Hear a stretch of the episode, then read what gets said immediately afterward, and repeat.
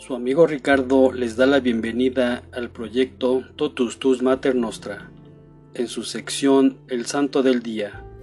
Hoy, 8 de junio, celebramos a la Beata María del Divino Corazón de Jesús.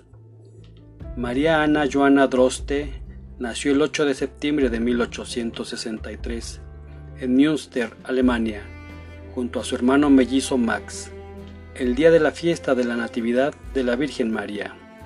Sus padres fueron el conde Erdrosten Clemente Heidenreich y la condesa de Galen Elena von Galen, miembros de una familia católica perteneciente a la nobleza germana, que se distinguió por su fidelidad a la Iglesia durante la persecución del combate cultural, conflicto político-jurídico generado por el gobierno alemán contra la Iglesia católica y los católicos defensores de las libertades confesionales.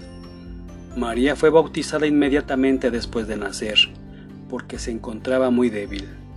De alguna manera este hecho fue el anuncio de cierta precocidad espiritual. Su primera infancia la pasó en el castillo de Darfel, al lado de su familia.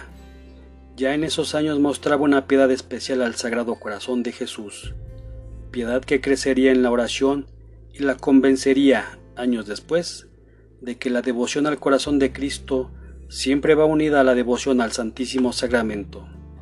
Decía, nunca pude separar la devoción al corazón de Jesús de la devoción al Santísimo Sacramento, y nunca seré capaz de explicar cómo y cuánto el Sagrado Corazón de Jesús se dignó favorecerme en el Santísimo Sacramento de la Eucaristía.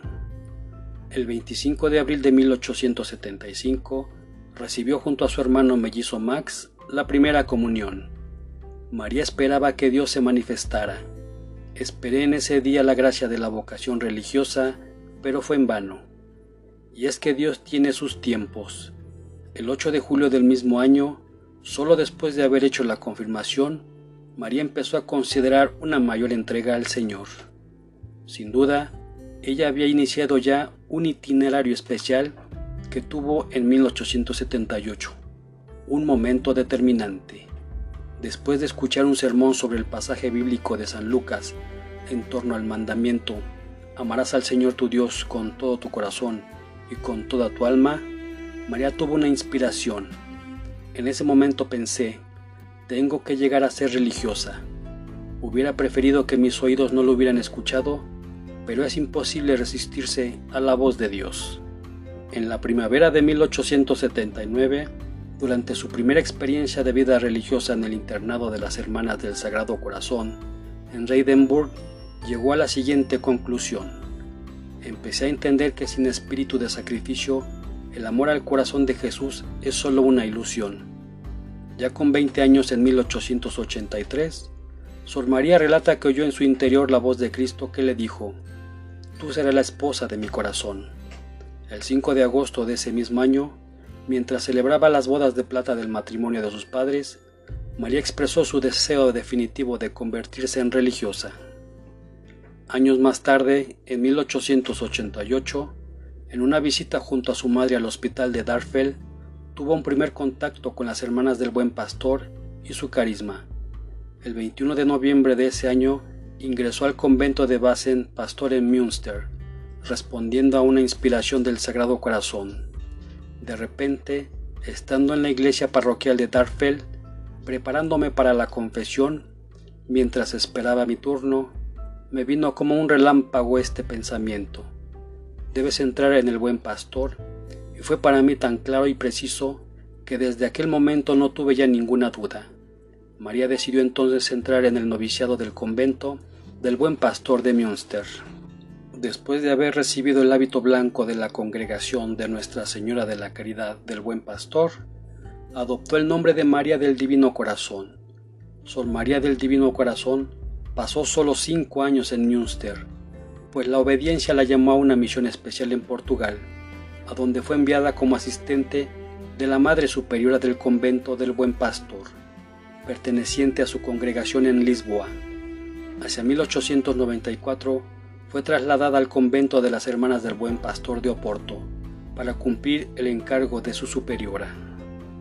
Entre 1897 y 1898 la Madre María del Divino Corazón tuvo una serie de locuciones interiores que le impulsaron a escribirle al Papa León XIII para pedirle la consagración del género humano al Sagrado Corazón de Jesús. El Papa León XIII accedió a dicha petición. María del Divino Corazón murió en Oporto el 8 de junio de 1899, después de haber sufrido una parálisis durante sus últimos tres años de vida. Su cuerpo se encuentra incorrupto y actualmente está expuesto para la veneración pública en la iglesia del Sagrado Corazón de Jesús en Hermesinde, Portugal, cerca del convento de las Hermanas del Buen Pastor de esa localidad.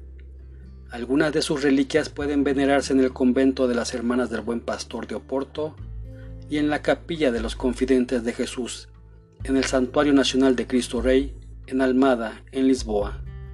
En 1964, la Madre María del Divino Corazón recibió oficialmente el título de venerable por la Congregación para la Causa de los Santos. El 1 de noviembre de 1975, Solemnidad de Todos los Santos, fue beatificada por el Papa Paulo VI al cumplirse el tercer centenario de las revelaciones del corazón de Jesús a Santa Margarita María Lacoque, al lado de la cual ella se distingue como apóstol de la misericordia del corazón de Cristo. También hoy conmemoramos a Santa Calíopa Mártir, San Cladulfo, San Fortunato de Fano, San Gildardo, San Guillermo Fitzbert, San Maximino, San Medardo, San Salustiano, San Sabiniano Abad, Beato Jacobo Bartiu, Beato Juan Darby, Beata María Teresa Chiramel, Beato Nicolás de Gesturi Meda.